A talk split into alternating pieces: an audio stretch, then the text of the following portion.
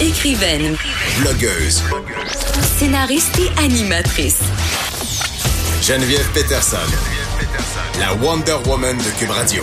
Retour sur cette réforme de l'immigration avec Madeleine Pilote Côté, chroniqueuse au Journal de Montréal. Je dis jamais chroniqueuse d'opinion. Je pourrais le dire. Tu as des opinions, Madeleine Pilote Ben, j'ai Côté? des opinions, mais je fais aussi des chroniques qui sont moins euh, d'opinion. Ouais, c'est pour ça, deux. quand tu es ici, tu fais plus de. On, on se parle de grands sujets de société, mais là, on se parle euh, de la réforme de l'immigration. Hier, je parlais avec euh, le VP d'une compagnie de transport. Eux, ça les affecte parce qu'ils euh, ils tentent d'attirer, si on veut, de la main-d'œuvre étrangère ici, donc ça impacte directement. Mais aujourd'hui, on avait envie de se parler peut-être du côté plus humain des cas précis. Hein? Euh, les gens sont affectés dans leur vie, euh, dans tout ce qu'ils sont.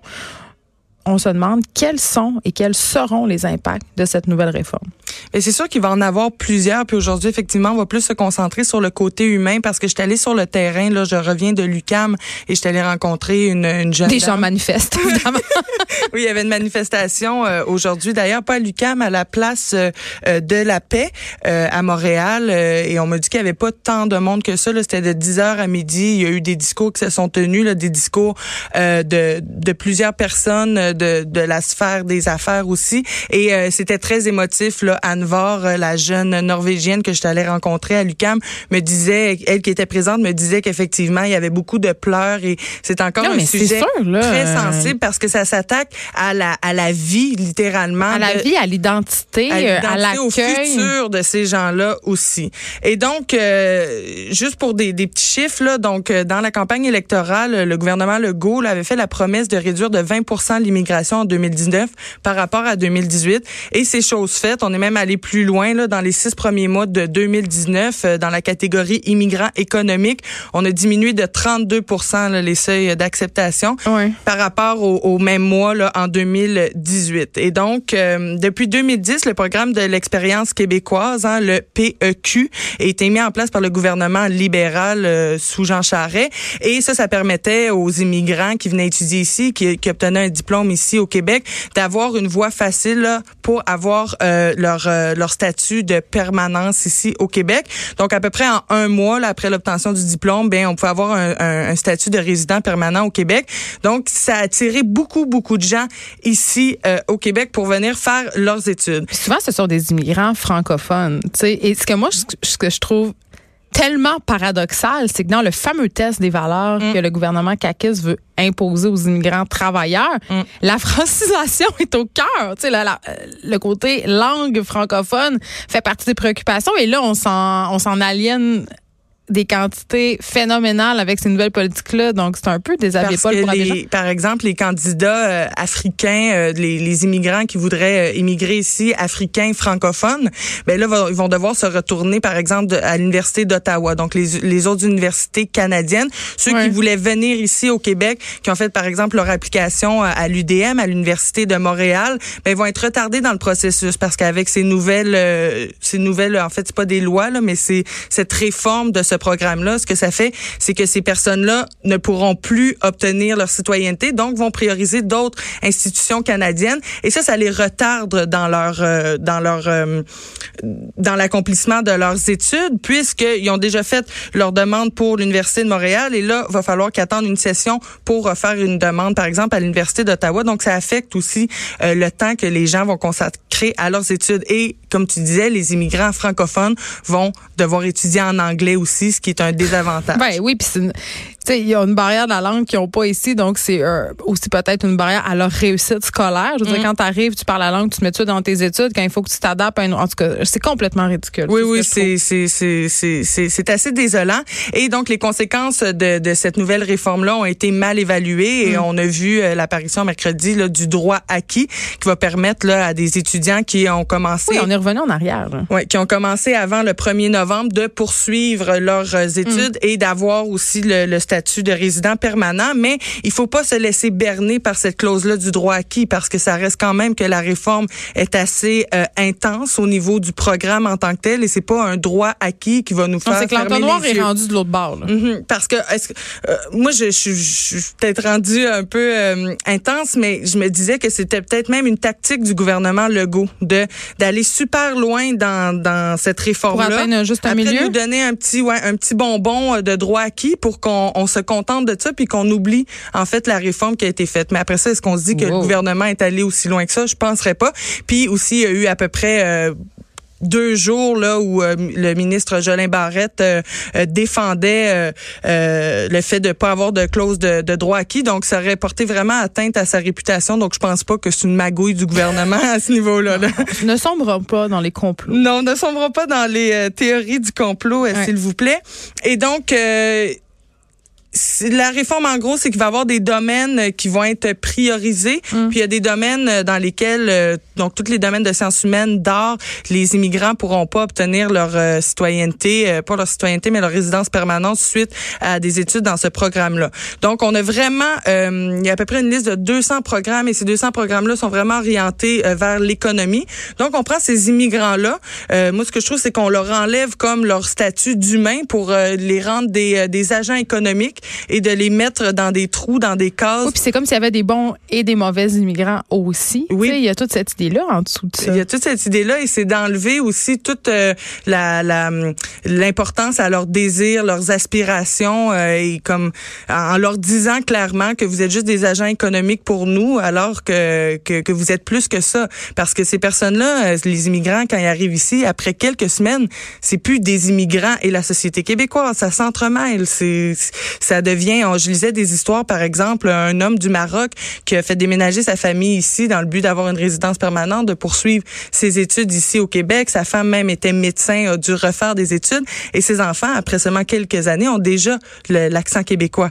Et là, lui, avant que droit, la clause du droit acquis apparaisse, ben, il s'inquiétait, est-ce que je vais devoir retourner au Maroc? Et encore une fois, enlever mes enfants à leur milieu de vie et alors qu'ils se sont adaptés. Donc, c'est pas juste des, des immigrants, c'est des personnes qui habitent au Québec, qui se sont mêlées à la culture Ah oui. québécoise. Donc, c'est difficile après ça de... De des fois, on se demande si de ce sont des, des politiques d'immigration ou d'assimilation. Les politiques du gouvernement Legault.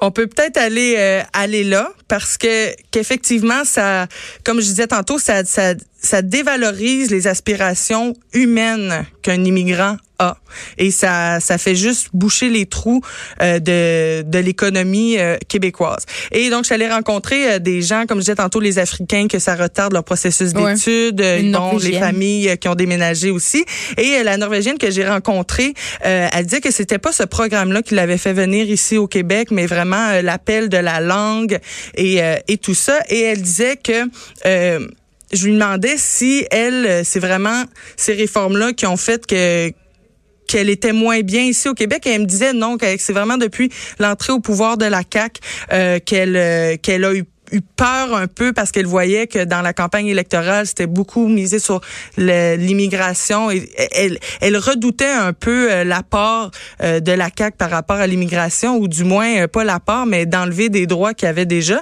et c'est ça qu'elle m'expliquait euh, qu'aussi que ça va être dommageable pour les immigrants C'est dommage pour euh, l'image du Québec à l'étranger. C'est ce que je trouve. Puis pourtant, je suis pas euh, une personne qui, qui critique tant la CAQ que ça. Je trouve que c'est un gouvernement qui, à date, prend de bonnes décisions. Peut-être, sauf justement ce projet de loi 21 qui, en tout cas, à mon sens, euh, n'était pas nécessaire. Mais je veux dire, je trouve qu'à date, ce gouvernement-là, euh, les bottines suivent les babines. Ils sont très proactifs. Ils écoutent la population aussi.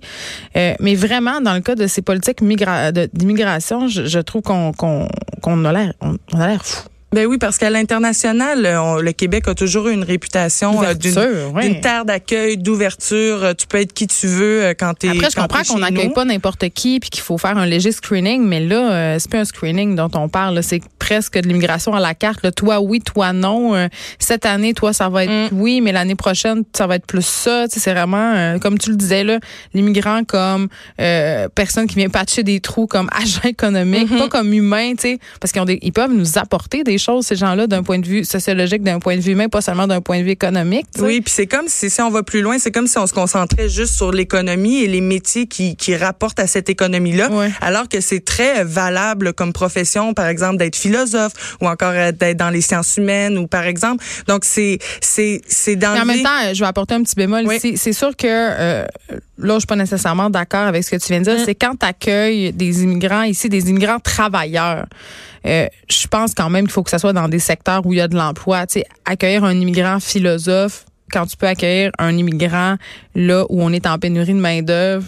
Tu sais, Oui, je peux, je peux, je comprends comme euh, c'est la, la il pensée faut faire des derrière. choix, ouais, là. je comprends la pensée derrière. Dis pas que la euh, philosophie, c'est pas utile, là, Mhm, mais mhm. quand même. euh, Mais euh, Anne Var me disait, elle est, elle est étudiante en sciences politiques euh, à l'UQAM et elle me disait qu'il y a beaucoup, beaucoup d'étudiants dans ces programmes-là qui sont immigrants et ces programmes-là ne figurent pas dans la liste, euh, dans la liste offerte par le, le gouvernement du Québec. Mm. Et donc, ce qui fait que euh, elle a le peur que ces, ces programmes-là, ben, il y, y ait moins de cours de disponibles, que même ces programmes-là ferment. Euh, ces Ah, mais programmes-là ces qui sont- programmes-là sont menacés, c'est pas juste à cause des politiques d'immigration. non, là, exactement, mais de- les ils sont de immigrants moins en moins financés. sont de moins en moins financés. Les, les immigrants aussi contribuent euh, au financement de ces programmes-là parce qu'ils, ils- on se le cachera pas, qu'ils, payent beaucoup hein, pour étudier au, au Québec. Ben, c'est ça qui me surprend toujours, payer à ce point-là pour venir étudier au Québec en philo, mettons.